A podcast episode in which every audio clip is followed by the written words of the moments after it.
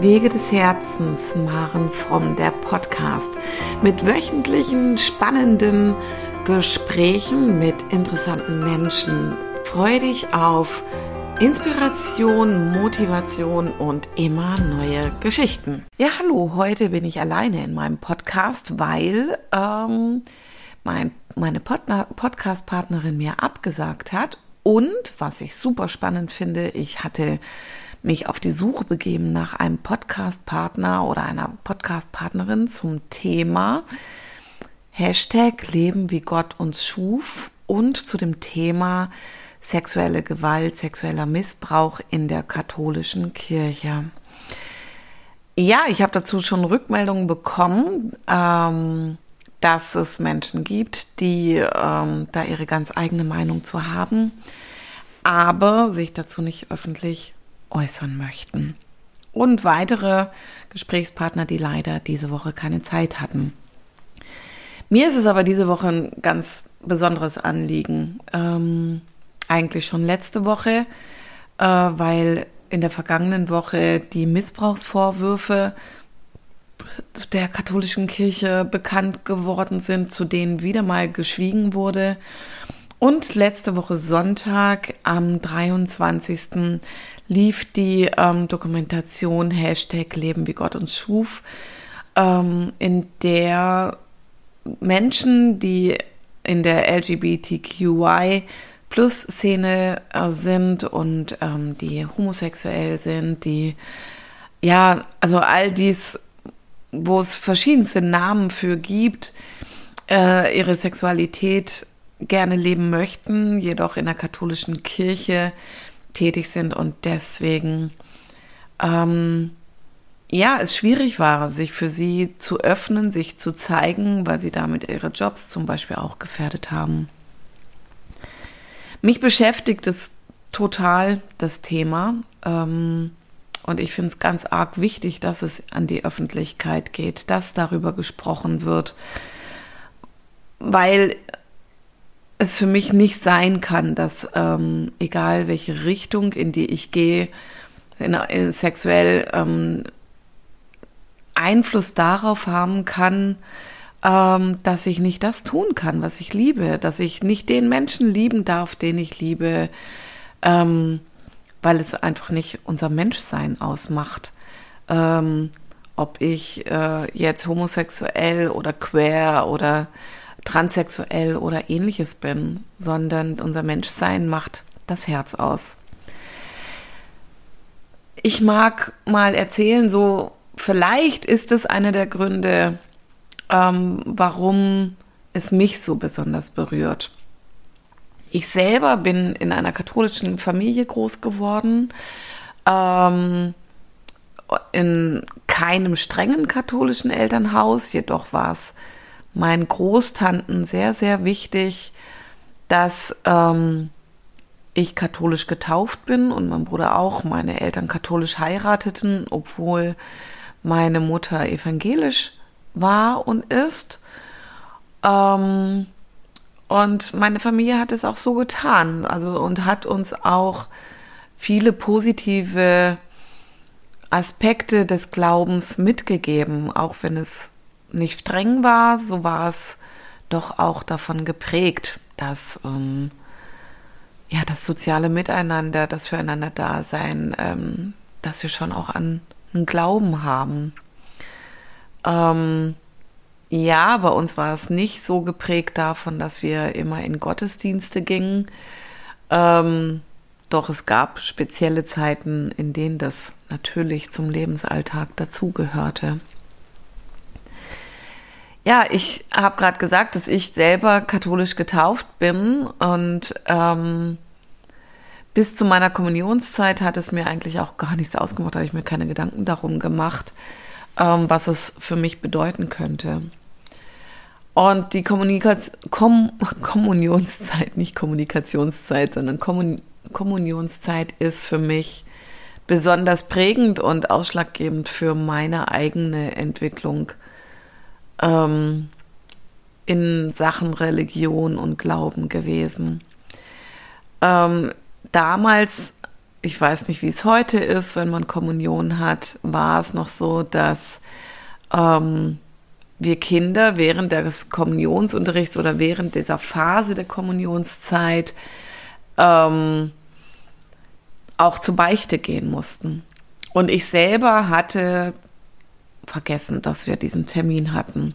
Ich war bei einer Freundin zum Spielen, meine Familie war arbeiten, also meine Eltern, und ähm, wir haben da alle nicht dran gedacht. Und dann hat der Pfarrer meiner Mutter hinterher telefoniert. Man muss, oder ich möchte dazu sagen, dass unser Pfarrer damals, also ich fand den nur gräuslich.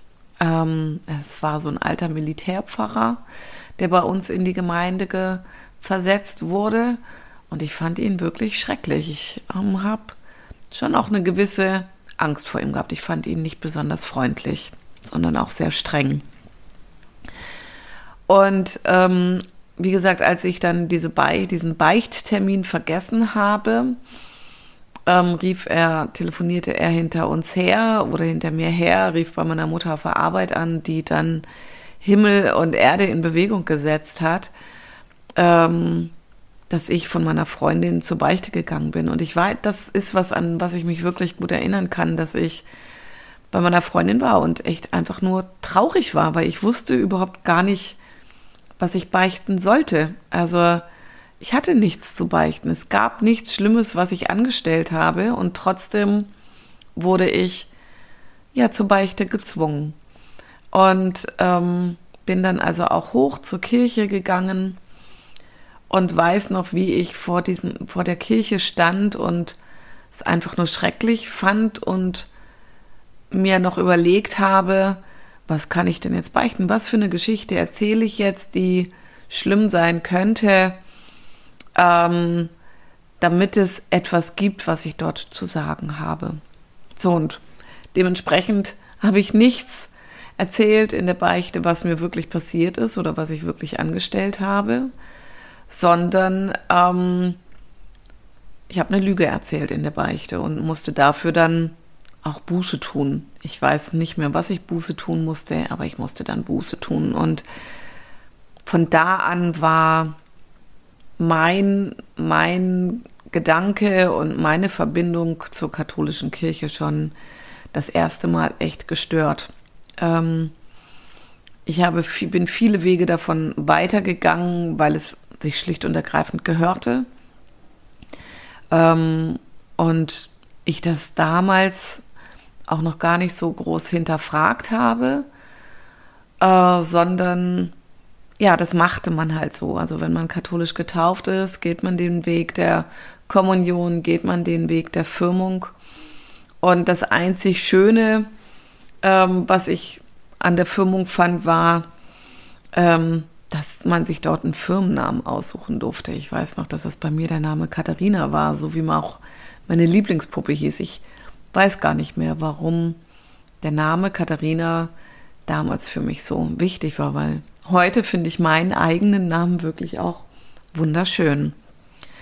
Und doch war ähm, auch bei meinem Firmenunterricht das wieder unglaublich streng. Also wir hatten eine, ähm, ich weiß gar nicht, was die war. Irgendwie hat die halt viel in der Kirche geholfen und ähm, ich habe sie immer in Verbindung mit Heidi und Frau Rottenmeier gebracht, so eine strenge Lehrerin, die auch so aussah mit einem Dutt und ähm, ja, ich fand es selber wirklich ja eher starr, wenig offen, streng und nicht verbindend. Also diese, also meine eigene Prägung in der katholischen Kirche ist einfach ätzend gewesen. Da es aber sonst in meinem Leben nicht so viel Einfluss auf mich genommen hat, also beruflich oder so, war ich nicht abhängig von meinem Glauben, also es hat keinen Einfluss auf mich gehabt, ähm, bin ich gar nicht auf die Idee gekommen, die Religion zu wechseln oder den, den aus der Kirche auszutreten Beziehungsweise darüber habe ich mir schon Gedanken gemacht, ob ich mal austreten sollte. Aber irgendwas hat mich doch mit Religion oder mit Glaube verbunden. Es war jetzt, also wie für mich klar ist, war es nicht die katholische Kirche, aber der Glaube. Also ich glaube auch wirklich an Gott und äh, an Engel und was so damit zusammenhängt. Ja, es gibt mir selber auch Kraft und ich glaube, das ist auch das, was die Menschen, die sich letzte Woche in der Dokumentation auf der ARD und SWR da ähm, geoutet haben, die Verbindung die, an den Glauben, nicht an die katholische Kirche, sondern ich, ich vermute, dass es die Verbindung an den Glauben war und oder ist und dies nicht aufzugeben, ähm, nur weil man eine andere Lebensform hat oder eine andere Form von Sexualität. Anders kann ich mir das noch gar nicht erklären, weshalb trotzdem die Bindung an die katholische Kirche da war, wenn so viel dem widerspricht, was zu mir als Mensch passt. Da würde ich mich übrigens total freuen, wenn sich Menschen bei mir wenden, an mich wenden und gerne auch nochmal Podcastgespräche mit mir dazu machen. Ich finde es ganz arg wichtig, ähm, dass andere Menschen das verstehen. Warum bleibt jemand in der katholischen Kirche, wenn er so ein Versteckspiel spielen muss?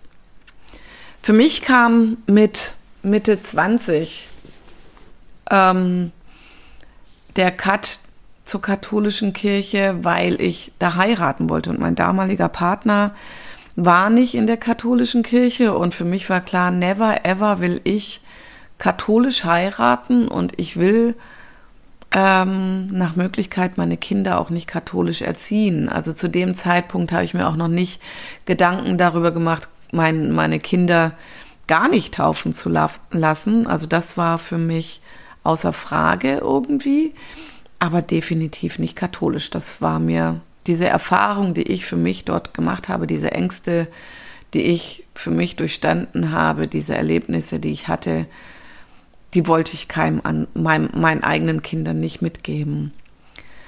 So, und ähm, das war dann so der Moment, wo ich mich damit auseinandersetzte, was mache ich? Also, wenn ich kirchlich heiraten möchte, muss ich in der Kirche bleiben.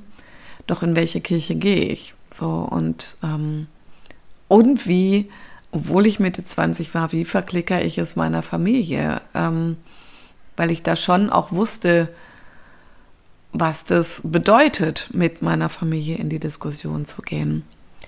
Und dennoch setzte ich mich ganz massiv damit auseinander und ähm, und es war für mich klar, dass ich wechsle zur evangelischen Kirche ähm, und das war für mich mit Mitte 20 sowas wie ein Befreiungsschlag. Ja, klar, man kann darüber diskutieren, ob es wichtig ist, in der Kirche zu sein und ob das wirklich das ist, was man braucht. Für mich ist es das irgendwie. Also auch wenn ich kein großer Kirchgänger bin und dennoch fühle ich mich verbunden, sowohl mit Glaube wie auch mit Kirche. Und ähm, für mich ist die evangelische Kirche da das Richtige gewesen oder ist es noch heute? Und die Diskussion mit meiner Familie, das war schon echt der Knaller. Also ähm, Begeisterung sah anders aus. Und dennoch war es für mich wichtig, um zu mir zu stehen und zu dem, was mir wichtig ist und auch zu dem, das abschließen zu können, was ich erlebt hatte, ja, die katholische Kirche zu verlassen. Und wenn ich dann in den letzten Jahren immer wieder mitbekommen habe, was immer wieder veröffentlicht wurde, was vertuscht wurde an Missbrauchsvorwürfen, was, was so schwierig ist zu ermitteln und an die Öffentlichkeit zu bringen, wie viel Gegenwehr dort geschieht, wie viel Verschlossenheit in der katholischen Kirche ist, dann erschrickt es mich immer wieder. Und ich, ja, mich selber beschäftigt es wirklich sehr und ich wünsche mir unglaublich, noch mehr Gesprächspartner zu finden, die mit mir da dran gehen und über das Thema Sexualität in den verschiedensten Formen ähm, und über ja, die Verbindung mit Glaube, Kirche, Missbrauch ähm, darüber zu sprechen. Und deswegen ist dies jetzt ein kurzer Podcast und ich lade dich damit ein, ähm, dich an mich zu wenden. Vielen Dank, bis dann.